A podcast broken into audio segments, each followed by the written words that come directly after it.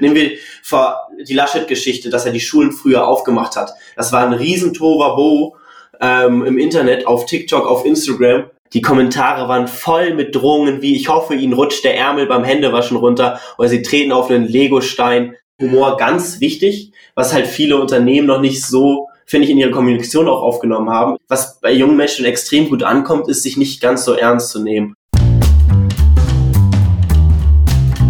Moin Moin und herzlich willkommen zum Bisfluencer Podcast. Hier erfahren Sie in Gesprächen mit den erfolgreichsten Persönlichkeiten, wie sie es geschafft haben, Business Influencer zu werden.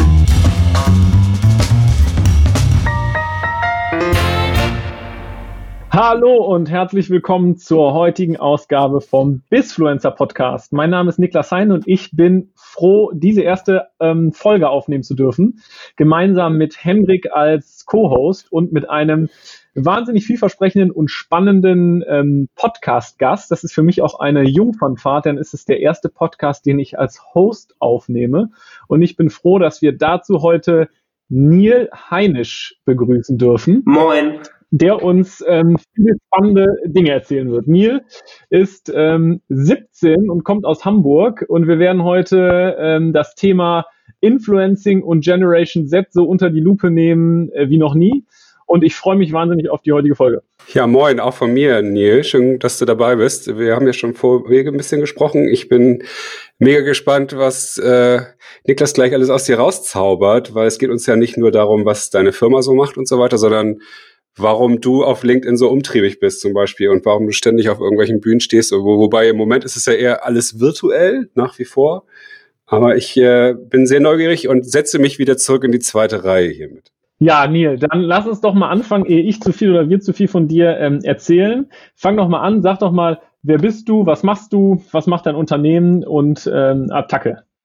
Ja, moin, ich bin Neil, ähm, komme aus, bin 17 Jahre jung, komme aus Hamburg und wir haben letztes Jahr angefangen, andere Unternehmen, Agenturen und vor allem Organisationen zu beraten, wie man die Generation Z am besten erreicht und vor allen Dingen auch, damit sie so ein bisschen versteht, was uns ausmacht und wie wir welche Plattform nutzen ähm, haben da ein paar so ein paar Aspekte mit aufgebaut, haben eine Community aufgebaut, ist jetzt über 2500 Jugendliche, welche sich täglich austauschen, welchen Content sie wo konsumieren, welche Themen sie interessieren und vor allen Dingen auch, welche Plattform sie wie nutzen.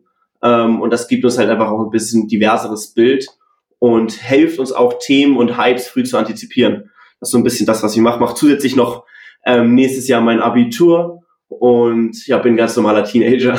Okay, also das heißt, normaler Teenager Abitur machen, gleichzeitig eine Firma haben und die Firma ist jetzt, wenn ich das richtig verstehe, ähm, kann man als Agentur beschreiben oder wie wird das Geschäftsmodell was, von dem, was ihr macht, nochmal genauer beschreiben?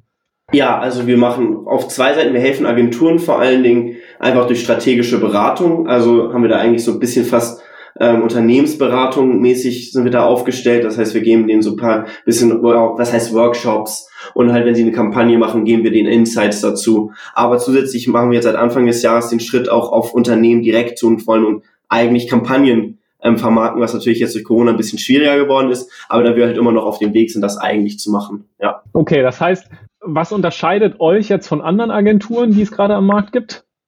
Ja, was uns da grob unterscheidet, ist halt einfach, dass wir so einen Community-Aspekt mit reinbringen. Dass es nicht direkt immer nur unsere Ansicht ist, sondern dass wir fast jeden Schritt zusätzlich auch ein bisschen feedbacken, den wir gehen. Das heißt, wenn wir jetzt eine Idee haben oder eine These, schicken wir sie vorher nochmal ein paar Leute aus unserer Community, die dann absegnen sollen und deren Feedback dazu geben. Ähm, und dass wir halt unsere These halt bestätigen können, aber halt vor allen Dingen auch, dass wir am Puls der Generation sind, so ein bisschen. Ne? Das ist natürlich jetzt einfach gesagt, da wir 17 sind, aber es ist halt eben so ein bisschen der EQ und der IQ, den wir quasi mit uns bringen. Ähm, EQ auf der Seite, dass wir eben diese emotionale Bindung zu unserer Generation haben, aber auch den IQ dadurch, dass wir halt für unsere Communities einen gewissen Datensatz noch mitbringen. Das ist so ein bisschen, glaube ich, was uns ausmacht. Mich würde mal interessieren, wenn du sagst, wir habt eine Community von zweieinhalbtausend Leuten, wo ist denn diese Community? Ja, das ist auch eine coole Geschichte. Wir dachten uns anfangs, hey, komm, lass uns die Communities auf ähm, Slack machen, ne? weil Slack ist übersichtlich, da können wir verschiedene Themen unterordnen und so. Aber da haben wir genau drei Leute bekommen, die sich in unsere Communities eingeschrieben haben. Ähm, dann haben wir es auf Discord versucht, da waren das nur mehr, nur da waren es halt eben dann zu 95 Prozent Männer. Ähm, und dann haben wir gesagt, okay, lass uns das doch ganz klassisch auf WhatsApp machen, wie so eine Freundesgruppe. Das heißt, wir haben auf WhatsApp so um die 12 bis 15 Gruppen, wo Leute drinne sind wo wir Community-Moderatoren haben, die gucken, das eine Thema ist Thema Deutschrap, das andere Thema ist TikTok, Beauty. Äh, wir haben sogar jetzt so eine Sport- und auch so Kampfsport, wo wirklich dann Leute nur darüber reden, welche Wrestlings und irgendwelche MMA-Geschichten. Ähm, ja, das heißt so wirklich auf WhatsApp, wie so eine Freundesgruppe, wie wenn man jetzt mit seinen Kollegen auf WhatsApp ist, dass man dann halt eben jetzt einen Klick weitermacht und das auch in die Gruppen schickt. Okay, lass mich mal als Kundensicht verstehen. Das ist ja total spannend. Also wenn ich jetzt als, wir haben ja selber auch Markenunternehmen mit ähm, ähm E-Commerce, Direct-to-Consumer-Marken. Wenn ich jetzt als Marketingverantwortlicher zu dir gehe, was kannst du mir da ganz konkret mit ähm, eurer Agentur als Produkt anbieten, dass man das, dass ich das so, dass die Zuhörer das einmal verstehen können? Ja, das heißt, wir können verschiedene Sachen mit dem machen, halt wirklich cool Daten erheben. Das heißt, es geht zum Beispiel darum, ihr wollt jetzt nur, was sind halt eigentlich so die Werte von äh, meiner Zielgruppe? Wie sagen wir so, ich, ihr wollt jetzt Auszubildende finden, ne? Das heißt, wir wollen für unsere Logistik mhm. halt Auszubildende finden und gucken, wie, was treibt die überhaupt dazu, so letztendlich so eine Ausbildungsstelle zu finden. Dann gehen wir genau, gucken wir, okay, ihr habt das immer noch so ein Thema, ja, Schreibbahn und Logistik, dann heißt, wir gucken vielleicht auch mal vielleicht in die Mädchensegmente, Mädchen, die um die 16 sind, um die 17, die gerade ihre Ausbildung suchen. Was haben die für Werte? Was sind dort treibende Kräfte, ähm, um eine Ausbildung zu finden? Sind das Lehrer? Sind das letztendlich die Eltern, die im Nacken sind? Ähm, und ja, halt wirklich so einen Werteindex zu schreiben. Dann machen wir eine Umfrage, gehen diese Fragen mit euch, äh, gehen mit den Fragen, ja, besprechen diese Fragen mit euch, gehen dann ähm, gucken wir nochmal im Team, feedbacken das dann schon einmal kurz mit einem ganz kleineren Kreis unserer Community, ob die Fragen so auch cool gestellt sind, das heißt von den Formulierungen her. Und dann gehen wir das wirklich so an, dass wir das mit unseren Community-Moderatoren ein, ähm, einen Call aufsetzen und besprechen, hey, wir wollen das jetzt so und so viele Jugendliche erreichen ungefähr grob. Helft uns bitte, das in unseren Communities zu spreaden. Und falls wir in unseren Communities nicht genug Leute erreichen, auch in den anderen Communities, in denen ihr seid. Weil, du musst dir vorstellen, auf, es gibt quasi fast so wie eine Parallelwelt, wo richtig viele WhatsApp-Gruppen sind von Jugendlichen, die sich einfach zusammentun, weil sie die gleichen Interessen haben. Und dann spreaden sich diese Umfragen wirklich organisch und wir erreichen wirklich viele Leute damit. Wir haben so zum Beispiel für unseren Corona-Report ähm, zusätzlich natürlich auch noch ein paar andere Wege, die wir da eingeleitet sind, aber da haben wir wirklich um die 60 Prozent organische Antworten bekommen. Das sind ungefähr 6.000 bis 7.000 Jugendliche gewesen, die freiwillig fünf Minuten Zeit genommen haben, um Fragen zu ihrem Konsumverhalten während Corona auszufüllen. Und damit haben wir keinen Cent bezahlt. Ne, das ist wirklich Wow. Ähm, und insgesamt waren das 11.000, weil wir haben noch mit ein paar Schulen gearbeitet, damit wir wirklich ein diverseres Bild von den Bundesländern auch abgeben können. Und dafür, selbst dafür müssen wir, haben wir jetzt Wege gefunden, wie wir das außerhalb von Schulen machen können. Das ist so ein bisschen das, was uns, glaube ich, wirklich ausmacht, auch von anderen, in Anführungsstrichen, Marktforschungsinstitutionen. Wow, also das bedeutet, ihr erhebt letztendlich mit dem Geschäftsmodell letztendlich von der Zielgruppe oder ihr selbst als die ja Teil der Zielgruppe sind, habt euch ein Geschäftsmodell gebaut, um euresgleichen zu befragen, Daten zu erheben, Insights zu bekommen, Trends zu erkennen und dann auch spezifisch für konkrete Anfragen von einem Kunden, der etwas Bestimmtes validieren möchte. Und dann fragt ihr das in eurer Zielgruppe, quasi eurer Szene ab und produziert ja. dann, äh, dann Erkenntnisse daraus. Genau, das ist so ein bisschen das, was wir machen, ja. Bei den drei Fragezeichen hieß das ja mal die Telefonlawine 1972 so ungefähr. da haben die das ja. alles per Telefon gemacht. Bob Andrews hat das äh, immer ja. losgetreten. Bei uns ist es ja auch am, am Telefon. äh, Wahnsinn. Was ich total spannend finde, ist, jetzt bist du 17 Jahre alt. Jetzt stellt man sich ja die Frage, das sind dann ja auch die Leute, die ihr befragt, sind ja dann auch deine Kumpels und letztendlich die Leute, die auch bei dir in der Stufe sind oder auf ja. parallel, parallelen Schulen sind, in parallelen ja. Klassen, ähm, was, auch, was auch immer. Was ist auf jeden Fall deine Peer Group? Wie hat sich das denn jetzt entwickelt, dass du auf einmal angefangen hast und diese Chance auch gesehen hast, die es ja aus, ne, ich bin jetzt zehn Jahre älter als du, ja. Hendrik ist noch mal Zwölf das wollen wir jetzt hier nicht sagen, älter, älter als du. genau, Hendrik ist zwölf Jahre älter als du. Ähm, also wir sind im Mittel elf ja. Jahre älter als du. Wir, für uns sind diese Daten ja mega spannend und die Erkenntnisse mega spannend. Wie bist du darauf gekommen, dass das für uns spannend sein könnte ja. oder ältere Leute oder, oder Marken? Wie, wie hat sich das entwickelt? Erzähl das mal. Ja, anfangs kurz vielleicht nochmal, es ist anfangs war es wirklich ein Problem, dass wir hauptsächlich unsere Freunde befragt hatten. So waren halt in den Umfrageergebnissen dann auf einmal 20 Prozent Hamburg, was ja nicht in Relation zu den anderen Bundesländern steht.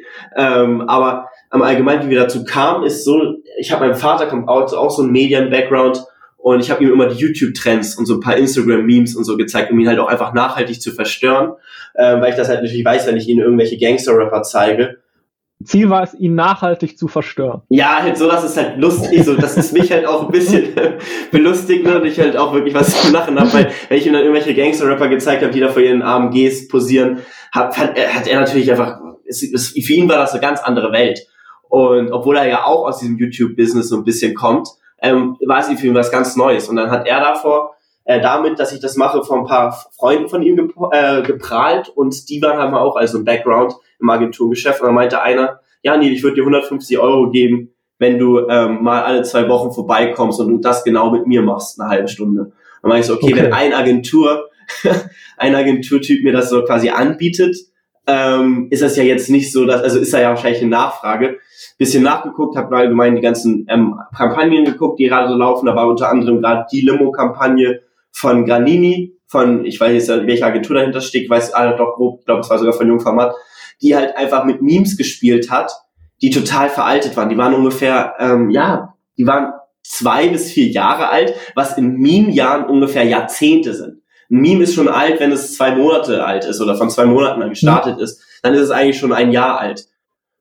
Kannst du ganz kurz ähm, erklären, was ein Meme ist, damit wir äh, sicherstellen, dass jeder, jeder, ähm, vielleicht erklärst du, Henrik, Henrik weiß, was ein Meme ist, denke ich. Vielleicht erklärt, tun wir mal so, als würden wir es Henrik erklären.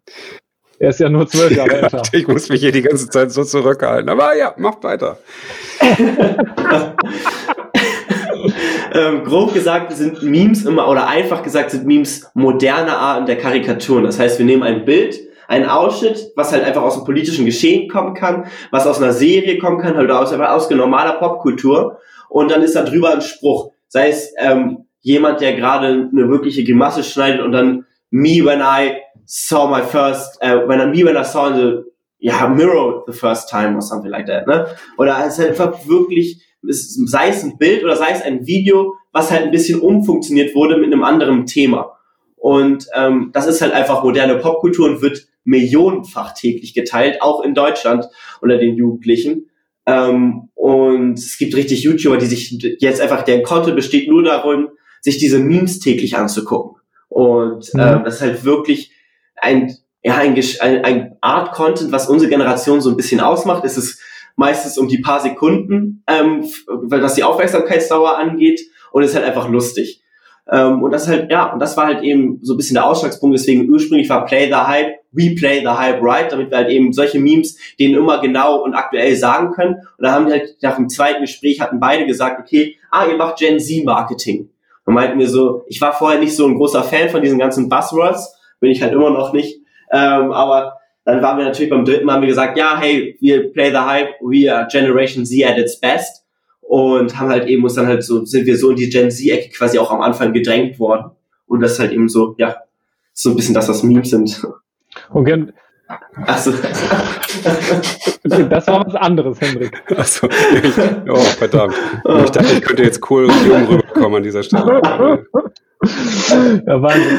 Ja, ich finde also diese Themen, also ich finde das echt total spannend. Das bedeutet, ihr seid dann, das war dann die Geburtsstunde von Play the Hype als eurer ja ja, wie beschreibt ihr euch? Was ist euer ähm, Selbstverständnis? Agentur? Wie kann man das ja, nennen? Eher oder sind wir ja quasi jetzt noch ein Institut oder wie würde man ja, das nennen? Also das ist halt auch ein Problem bei uns gerade aktuell, wo wir viel drüber sprechen. Was sind wir eigentlich und wo wollen wir hin? Ähm, bin ich ganz ehrlich, dass wir da gerade auch unsicher sind, weil das halt natürlich auch die Zeit gerade ausmacht. Wir wollten eigentlich dieses Jahr komplett durchziehen und auf Brandseite gehen, was natürlich wirklich deutlich schwieriger geworden ist. Alle Termine, die wir uns da schon ergattern konnten, auch bei schon namhafteren Leuten, wurden natürlich verschoben, weil es genau dann zu dieser Corona-Zeit passiert ist. Ähm, oder unser Vertriebskanal mit Events etc. Aber was soll man machen? Und wir haben halt eben jetzt dann halt uns diese Marktforschungsgeschichte die letzten Wochen nochmal wirklich für uns gefunden und eigentlich diese Macht dahinter, die wir da wirklich eigentlich haben, organisch so viele Jugendliche zu erreichen, ähm, bisschen ausgebaut und gucken, ob wir uns jetzt vielleicht als Marktforschungsinstitution sehen oder halt auch immer noch als Agentur oder eher als strategischen Berater. Das ist halt immer noch bei uns auch ein Findungsprozess. Ähm, aber wir sehen mhm. uns halt hauptsächlich gerade aktuell als ein Gen Z-Projekt. Ne? Du bist dann, wenn ich das richtig verstehe, im Zuge dieses von außen, wow, das Play the Hype, das sind Gen Z oder Gen Z-Experten, die befragen junge Leute, bist du ja und jetzt sind wir ja im Bisfluencer Podcast, bist du irgendwie Gesicht des Ganzen auch geworden, oder? Ja, ja, kann man schon so sagen. Da einer auch aus unserem Team sich ein anderes, der eigentlich auch das Gesicht mit sein sollte, ein anderes Projekt noch für sich gefunden hat und da sich auch äh, verabschiedet hatte. Ähm, aber das ist klar, ich bin das Gesicht so ein bisschen und das Aushängeschild von uns. Also, weil ich bin auch noch der Einzige im Team, der es wirklich Vollzeit quasi macht, der dann auch mal die Schule vielleicht für einen Termin sausen lässt oder eine Podcastaufnahme. Nicht jetzt. Müssen wir das im Nachgang rausschneiden oder können wir das Nein, nein ich glaube, das wissen meine äh, Lehrer. Das ist auch alles okay. ähm, aber deswegen, ja, ich bin schon das Gesicht und Aushängeschild, vor allen Dingen ja auch, auch eben, worum es ja bei uns ja stark geht, auf LinkedIn. So ein bisschen der da regelmäßig Content postet. Und ja, ja, Henrik, ich finde, das hört sich so an, gerade als würde man mit einem 40-jährigen ähm, Agenturverantwortlichen sprechen. Also was das äh, Buzzword-Bingo angeht, definitiv. Ich habe auch schon hier so einen Buzzer gleich, wo man mal ein bisschen bzz, bzz macht, weil die, das Vokabular hast du auf jeden Fall voll drauf, Neil. Ich glaube, du, du äh, hast dich da schnell eingelebt und ich hoffe, dass äh, viele ältere Marketeers wiederum das neue Vokabular der, der jungen Generation äh, mal verstehen und adaptieren. Aber das zeigt ja genau auch das, was du jetzt mit was für einem Selbstverständnis du jetzt von den Themen hier sprichst, die du ganz, ganz authentisch und natürlich gelernt hast. Ähm, dass du jetzt an Inhalten oder dass du in der Lage bist, Themen zu übersetzen, die du jetzt aus deiner Zielgruppe erfährst und lernst und mit einem ganz anderen Background kennst als jetzt Hendrik und ich. Und du das Leuten, die älter sind oder aus einer anderen Generation kommen, übersetzt und denen das erklären kannst. Und das hat du hältst ja auch viele Vorträge, du wirst eingeladen, du berätst Agenturen. Ähm, wie hat's, kannst du noch mal erzählen, wie sich das jetzt so entwickelt hat in der, in der letzten Zeit? Also dieser Prozess, dass mhm. du neben den Themen, die ihr jetzt im Business macht, dann auch noch so einen Business-Influencer für diese Themen geworden sind. Wie ist das passiert? Was, was ist da passiert ja. und was waren da so vielleicht so Milestones in dem Prozess? Ja, ich glaube, das ist, sind wir auch so ein bisschen reingerutscht, was das angeht. Ähm, ich habe einfach gemerkt, okay, wel welche Plattform können wir halt irgendwie dann auch so ein bisschen unsere Themen raustragen oder Twitter, klar, finde ich jetzt nicht so. Ich benutze Twitter selbst kaum, einmal die Woche vielleicht, ähm, aber dann ist es halt LinkedIn. Ich habe dadurch, dass ich früher auch schon durch ein anderes Projekt bei Startup Teams war, es ist so ein junges Gründerprogramm, junges Gründer, ja, Förderprogramm quasi, ähm, meine ersten Kontaktpunkte mit LinkedIn gehabt. Da meinte ich nämlich, wollte ich mich connecten mit dem Flixbus-Gründer und er meinte so, ja, adde mich bitte auf LinkedIn und wir schreiben dort. Und ich so, LinkedIn? Ich war da 15 ich so, okay, was soll ich denn damit anmachen? Und da hatte ich quasi dann meinen LinkedIn-Account aufgeöffnet. Damals noch mit falschem Geburtsdatum, weil man noch nicht mit 15 oder 16 seinen LinkedIn-Account hat. Ich weiß auch, ich kann mir denken, warum, weil natürlich wollen, dass da, dass es eine ernstzunehmende Plattform ist, vergleichlich. Ähm, und dann haben wir halt eben letztes Jahr angefangen, okay, lass uns doch hier diese Plattform dann für sich nutzen, weil es dann auch immer mehr zur Content-Plattform wurde. Ich habe da selber meine Hauptnachrichten und was Business-Themen angeht, ziehe ich mir selber meine News von LinkedIn.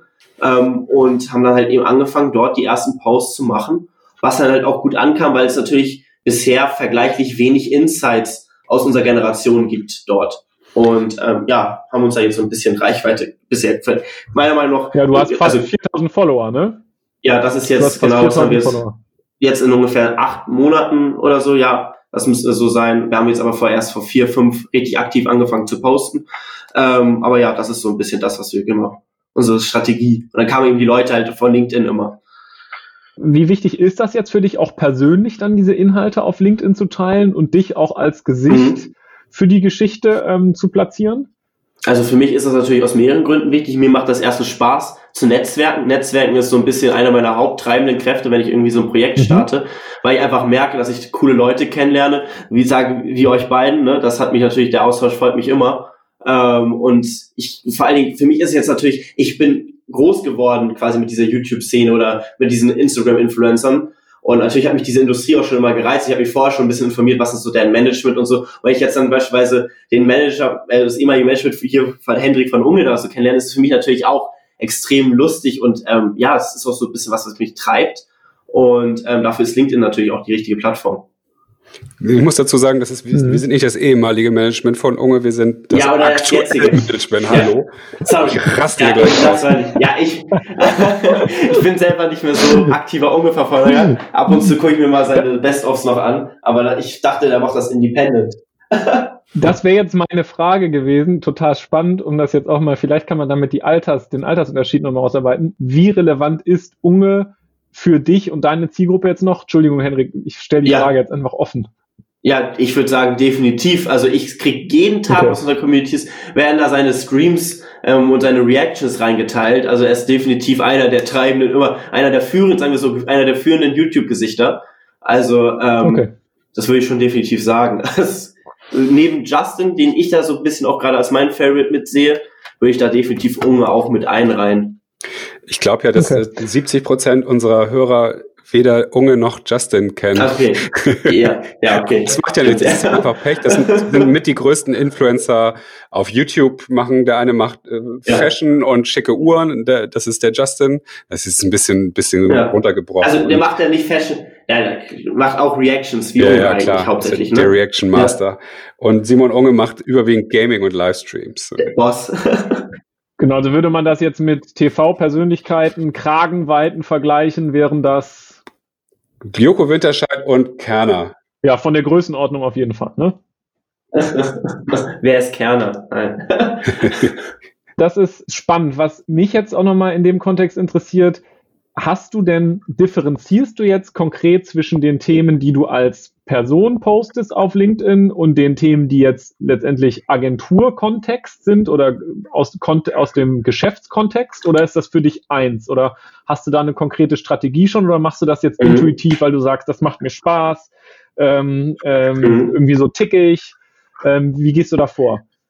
Ich poste es natürlich schon ziemlich aus meiner Sicht. Ne? Das ist mir auch immer wichtig, eher nicht aus meiner Sicht zu sprechen und nicht so, so ist es. Das ist also Fakt mhm. darzustellen. Das ist immer mir persönlich ganz wichtig. Da wurde ich von meinem Vater geprägt, ähm, der mir das quasi schon früh auch er meinte, wenn ich eine Schulpräsentation mache, nee, sprich immer aus seiner Sicht, Hände offen, ne? sprich offen, das kommt immer besser an. Und das merke ich natürlich auch. Ähm, ich spreche natürlich meistens aus eben von mir selbst, aber ich selber bin ja quasi gerade Play the Hype so ein bisschen. Ähm, und wenn man ja Neil Heinisch assoziiert man das gerade aktuell ziemlich stark, würde ich sagen, mit Play the Hype. Das heißt, ich spreche da auch schon aus einer Agenturperspektive und ähm, sagen wir es so, eigentlich alle Anfragen mit Workshops oder sonstiges, was wir bisher hatten, kamen über LinkedIn. Ähm, der Rest ja. kam über persönlichen Kontakt, das heißt, dass wir Leute irgendwie auf einer Veranstaltung oder irgendwie in einem Event kennengelernt haben. Also das ist LinkedIn ist für uns halt einfach auch wichtig als Agenturperspektive oder als Play the Hype Perspektive, ja. Sag mal, ich würde aber auch total gerne mal wissen, warum machst du das eigentlich alles? Ich, ich mag es halt auch gerne, also macht es Spaß, erstmal so Leute das halt auch eben näher zu bringen.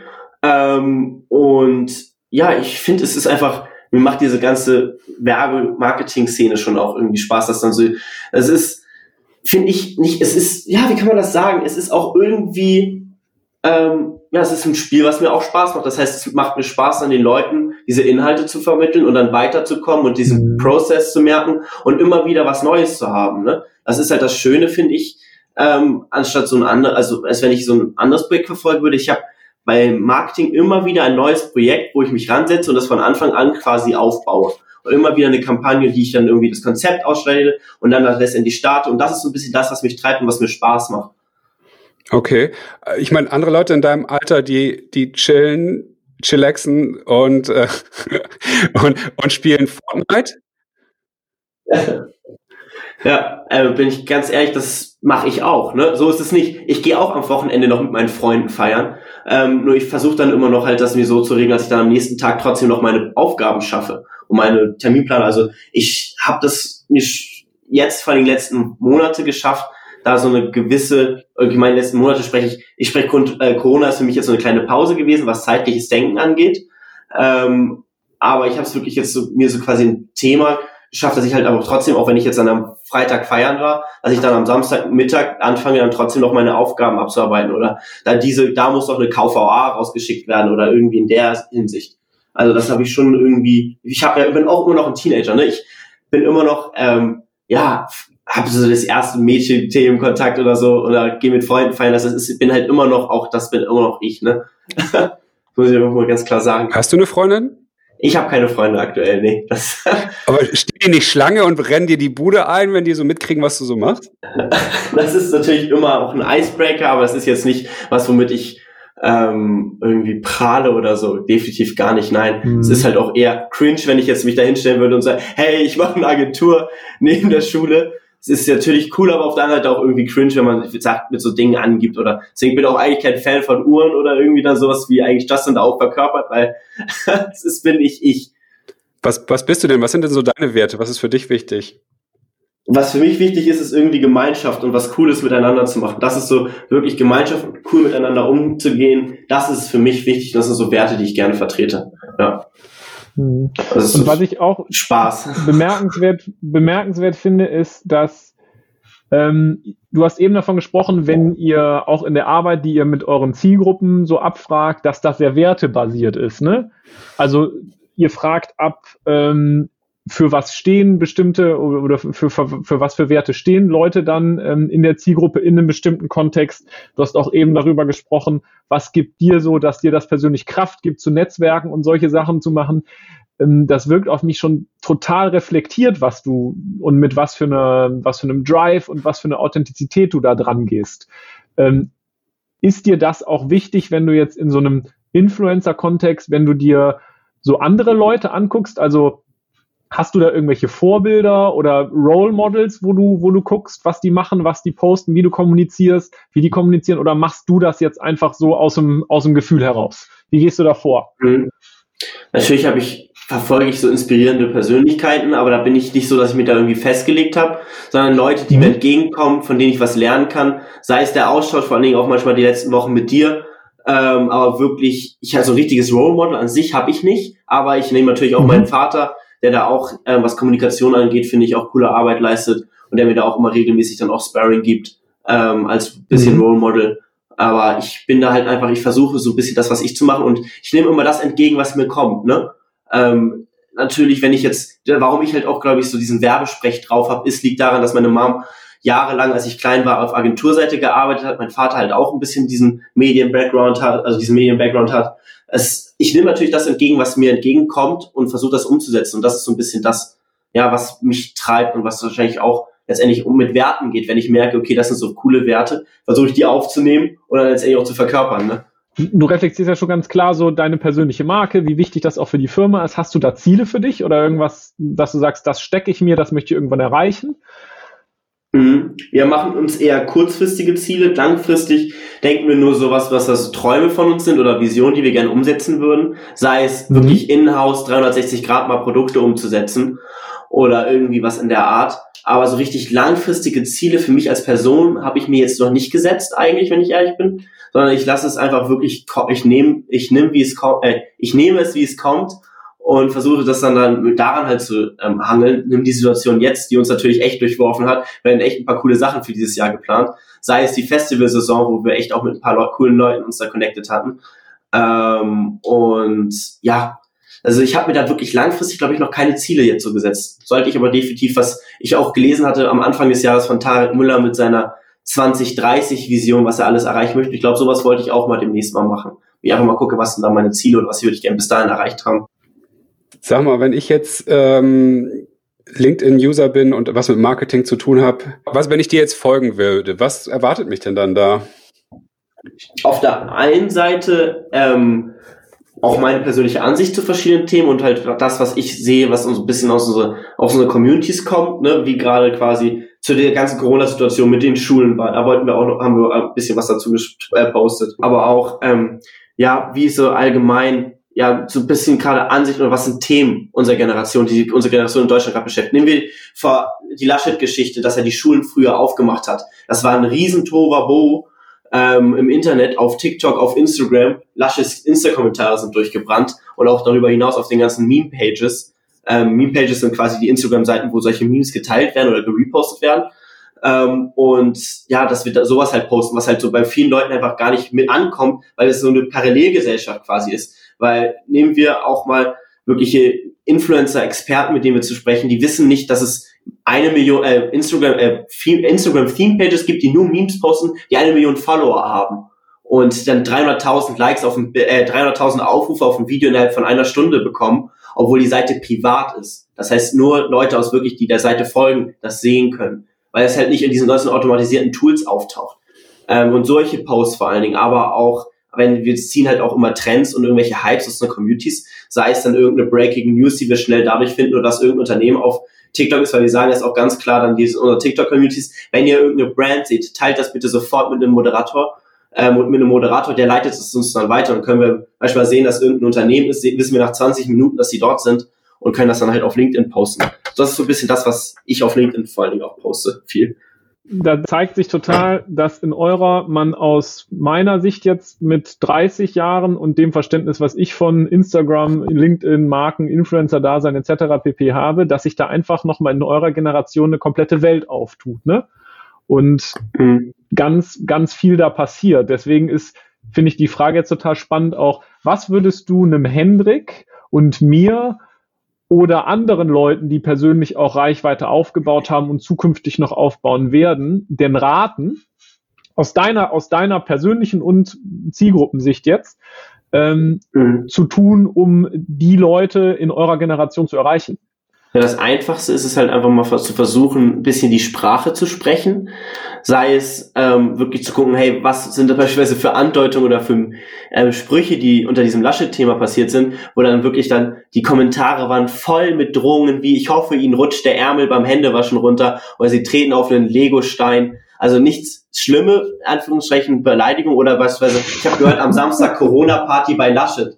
Ähm, solche Sachen halt, aber wirklich das Ganze mit Humor zu nehmen. Humor ganz wichtig, was halt viele Unternehmen noch nicht so, finde ich, in ihrer Kommunikation auch aufgenommen haben, ist, man muss sich, was bei jungen Menschen extrem gut ankommt, ist, sich nicht ganz so ernst zu nehmen. Oder sich auch nicht ganz so, dass dieses von oben herab zu versuchen, nicht, dass ihr das jetzt macht, aber so allgemein, weil das in vielen Kommunikationen ist, so, das ist, es ist so. Es ist halt das so ein bisschen, was halt auch ich vielleicht von meinen Eltern getrieben wurde, aber was ich halt auch wirklich merke, ist, nimmt, man soll sich nicht zu ernst nehmen, weil klar habe ich auch persönlich viel ähm, einstecken müssen, was Sprüche angeht, als ich mein erstes unternehmerisches Projekte angefangen habe. Aber ich kann halt darüber lachen, ne? weil es ist natürlich auch absurd eigentlich an sich, wenn man darüber nachdenkt, dass dann ein 16-Jähriger oder ein 15-Jähriger versucht, äh, anderen Leuten die Welt zu erklären, ne? wie das so ein bisschen Ansicht oder aus seiner Sicht ist, obwohl es halt nicht so ist. Das man sollte immer aus seiner Sicht sprechen, das Ganze mit ein bisschen Humor nehmen und halt versuchen, die Sprache und die Themen zu sprechen. Ne? Es ist immer auch am Puls der Zeit zu sein. Das ist immer ganz wichtig, finde ich. Wenn ich jetzt zurückdenke, als ich jung war, dann fand ich es, es gab wenige Dinge, die ich nicht peinlicher fand, als wenn ältere junge Leute Sprüche gemacht haben oder auch die Werbung oder sowas. Das tut ja mal richtig weh. Eben, ja, Geht definitiv. das nicht ähnlich? Ja, klar. Solche Sprüche dann auf Krampf versucht umzusetzen, das ist definitiv unangenehm und cringe. Ne? Ganz klar, es ist Cringe-Faktor over 9000, um das jetzt mal so zu sagen. Nein, was ich damit meine, ist so ein bisschen dann halt eben diese Meme-Kultur vielleicht auch aufzunehmen und dann halt mal versuchen, sei es in, einfach nur als Witz mal so ein Meme in seine Story zu posten, wo man halt weiß, dass der gerade auch bei einer Meme-Seite gut geteilt wurde, um zu sagen, dass es lustig ist. Ich meine halt einfach wirklich eigentlich das, diese Sprüche zu übernehmen, war ein bisschen falsch ausgedrückt, sondern halt am Puls der Zeit. Natürlich ist es unangenehm, wenn dann der Lehrer versucht, auch ähm, auf Krampf Memes einzubauen. Wenn ich das heute sehe, unser Lehrer hat Memes eingebaut und die waren halt auch, es war genauso wie ähm, diese Granini-Geschichte, es war ein Meme, was vor drei, vier Jahren lustig war. Und ähm, er dachte so, ja, ich habe gehört, ich habe doch gelesen in unserem äh, Lehrerverteiler, dass Memes total gut ankommen. Ich denke mir so, ja, aktuelle Memes oder halt eben, was, was am Puls der Zeit ist, das klar. Aber das ist, man muss halt einfach versuchen, das authentisch zu machen. Ne? Authentizität ist das Wichtigste bei allem. Ich glaube, das ist ja nicht nur bei unserer Generation so. Und da kann man das, glaube ich, auch gleichsetzen, dass authentisch, äh, im Internet eh authentisch auftreten muss und persönlich. Dass das, glaube ich, auch die treibendste Kraft letztendlich sein wird. Ich find, bin ziemlich geflasht von einmal den, den ganzen Themen, die du als Erkenntnis so jetzt mitgebracht hast ähm, wo glaube ich jedem einfach, der aus einer, der sich mit Marketing oder Werbung oder Zielgruppen beschäftigt, einfach klar wird, okay, wenn ich Leute erreichen möchte, die jünger sind als 20 oder sich in dieser Größenordnung, in der, in der Altersordnung befinden, dann muss man sich zwangsläufig mit Leuten auseinandersetzen und mit denen sprechen, die aus dieser Zielgruppe kommen, sonst kann man nur ja. mutmaßen, was bei denen ankommt. Ähm, und was mich darüber hinaus total begeistert ist, und das ist nochmal eine zweite Erkenntnis, ich habe mir die Fragen, die du dir in dem Alter jetzt gerade stellst und ähm, wie reflektiert du darüber bist, das war bei mir in dem Alter noch nicht so. Ich habe auch nicht so gesprochen wie du, glaube ich. Du redest ja ähm, über Werte und Reflexion und Authentizität und ähm, sprichst da total begeistert und auch, so wie ich es wahrnehme, total authentisch drüber. So war ich mit 17 nicht. Kannst du nochmal vielleicht sagen, das finde ich total spannend, vielleicht auch für die Zuhörer spannend, wie hast du dich so, so damit beschäftigt, dass du da, da so hinkommst, wofür du stehst und was du machen möchtest und was dir Spaß macht? Und ähm, du kannst ja jetzt schon formulieren, ähm, dass dieses Netzwerkthema dir Kraft gibt mhm. und dass dir das großen Spaß bereitet. Wie ist das? Da bist du ja total weit mit. Netzwerkthema, dass mir das vor allen Dingen viel Spaß macht, habe ich halt eben dadurch gemerkt, dass ich ähm, ja bei Startup Teams habe ich mit 14 das erste Mal teilgenommen. Das ist wie gesagt dieser Gründerwettbewerb, wo man so einen Businessplan schreibt. Und da ist ja auch viel, da bist ja auch Henrik, äh, Niklas, da ist ja auch viel mit Netzwerk zu tun. Und da haben wir das erstmal sowas mit Mentoren um, zu tun gehabt. Da haben wir zwei wirklich interessante und spannende Mentoren bekommen. Zum einen Christian Figge, ähm, der ist bei General Atlantics, war irgendwie Early Investor bei Flixbus und andere Seite Verena Huberts von Kitchen Stories und die haben uns damals, als wir unser Businessplan geschrieben haben, ähm, als sie uns das erste Mal Feedback gegeben haben, sie mich total geflasht gehabt. Unter anderem Christian hat da unseren Businessplan angestrichen und es war alles rot und hat uns so ein bisschen als 14-Jährigen am Telefon fertig gemacht. Meint so, nee, die Formulierung ist blöd. Das hat mich halt einfach so ein bisschen wachgerührt und habe gesagt, von solchen Leuten möchte ich irgendwie, mit denen möchte ich mehr zu tun haben. Und da habe ich das halt einfach zum einen zum anderen ergehen, dass man halt auf mehr Veranstaltungen und sowas war. Dann das erste Mal auf der OMR war ich auch mit 15, ja. Ähm, und das war für mich dann natürlich auch mega allein dieses, ja, diese Szene dann so kennenzulernen. Damals hatten wir ja noch gar nichts in dem Background irgendwie zu tun, was wir jetzt machen. Äh, das hat sich dann erst Jahre später, also ein Jahr später ergeben. Ähm, aber das ist halt so ein bisschen, ja, das habe ich dadurch, ich bin halt dadurch, dass ich halt immer, glaube ich, an die Leute rangekommen bin und halt immer dann so ein bisschen da den Austausch gesucht habe, so hat sich das bei mir alles so entwickelt, ja. Hast du dann auf dein Bauchgefühl gehört, als du gemerkt hast, das macht dir Spaß oder wie bist du dann? Ja, doch, ja, definitiv. Definitiv. Und ich habe halt einfach ein bisschen auch die Bestätigung gefühlt, die ich sonst in der Schule vielleicht nicht habe oder so, ne? ähm, dass ich da gemerkt habe, okay, wenn ich da das dann fertig gemacht habe, macht es mir wirklich Spaß, daran zu arbeiten. Anstatt wenn ich jetzt dann nochmal für wie heute zwei Stunden im Bio sitze und frage, warum sitze ich hier eigentlich? Ähm, klar, ich mache jetzt mein Abitur noch fertig, das ist mir auch wichtig, als ich diesen Zettel noch hab, ähm, weil wer weiß, dann habe ich halt immer noch mein Abi. Aber das ist halt eben, ich weiß nicht, ich habe halt immer auch mehr Bauchgefühl, beschreibt das gut. Bauchgefühl habe ich eigentlich immer gehört, mein Bauch, wenn, ja, der hat mich eigentlich auch gut geführt. Hendrik, was sagst du dazu als alter Coach? ja, vor allem als derjenige, der ein Abi mit 3,7 gemacht hat und äh, die nicht, auf seinem nicht studiert hat. Und zur Bioklausur gegangen ist oder was? äh, von daher äh, kann ich das total nachvollziehen und ich bin ja jemand, der äh, im Coaching tatsächlich den Leuten gerne ähm, die Erfahrung mitgibt, dass das, was das, das zu tun, was äh, man aus sich selbst heraus am liebsten macht, oft ein guter Weg ist. Und das ist jetzt bei äh, Neil für mich das perfekte Beispiel auch wieder, äh, dass, dass du da etwas hinterhergegangen bist, was du irgendwie spannend fandest und plötzlich äh, und bist da drin total aufgegangen und hast eigentlich gar nicht wahrscheinlich, behaupte ich jetzt mal, gar nicht großartig drüber nachgedacht, kann ich damit jetzt Geld verdienen, werde ich damit jetzt reich und berühmt, sondern du fandest es einfach wahrscheinlich sau spannend und bist dann immer weiter, immer weiter, immer weiter gegangen und dann plötzlich kamen dann solche Fuzis wie ich, die gesagt haben, ey cool, äh, ich schmeiß dir auch noch Geld hinterher, wenn du, wenn du mir, mir darüber was erzählst, was du eh gerne machst. Das finde ich total geil. Perfekt. Ja, kann man so eigentlich auch gut wirklich zusammenfassen. Ja, danke. Ähm, ja, Neil, ich kann mich nur bedanken. Also vielen Dank, dass du jetzt hier so ähm, auch, wie ich finde, nicht nur ähm, fachliche Themen oder inhaltliche Themen, sondern auch sehr persönliche Themen geteilt hast. Ein paar Sachen äh, hoffen wir dann, dass, wenn du, äh, wenn es rausgekommen ist, dass du hier und da mal eine Schulstunde geschwänzt hast, dass es deine Lehrer dir nachsehen. Ähm, aber du sagtest mir auch im, im, in der Vorbereitung auf die Aufnahme, dass du schon für manche Lehrer mal eine Stunde auch ähm, übernehmen durftest. Insofern glaube ich, ähm, dass die natürlich auch was von deiner Entwicklung haben. Ähm, und auch, ja, vielen Dank für die, ähm, für die ganzen persönlichen Einblicke, die du uns auch gegeben hast. Ich konnte super viel mitnehmen und ich glaube auch dem einen oder anderen wird das äh, ähnlich gehen. Jetzt können wir dich nochmal fragen, hast du denn noch irgendwas, was du loswerden möchtest? Einfach, falls es da irgendwie noch Nachfragen gibt, weil das passiert, ist mir häufiger schon passiert in irgendwie Podcasts, dass ich danach Nachricht bekomme, einfach mir bei LinkedIn schreiben ähm, und dann lass uns auch austauschen. Das ist immer für mich so das Thema. Austausch immer willkommen. Das klingt gut. Und falls du äh, ein paar Dating-Tipps brauchst, ich habe mal ein Startup gegründet zum Thema Dating. Also äh, halte ich dann an mich. Kannst mir auch einfach anschreiben. Kein Thema. Ich gerne. Nice. Liebe Bisfluencer-Zuhörer, dann ähm, freut es mich, diese Jungfernfahrt gemacht zu haben mit Henrik. Äh, du hast mir ganz viel Sicherheit gegeben und ich habe mich wahnsinnig wohl gefühlt mit dir als Co-Moderator äh, oder Host. Neil, ähm, du warst ähm, oder bist ein super ähm, toller Gast gewesen. Das hat viel, viel Spaß gemacht. Ich hoffe, dass alle ähm, Zuhörer viel mitnehmen können oder konnten. Ähm, wie gesagt, wenn ihr Fragen habt oder Anmerkungen zu dem Podcast, dann ähm, kommt gerne auf uns zu oder fragt Neil direkt und dann bis zum nächsten Mal. Vielen Dank für die Einladung. Yes. Tschüss.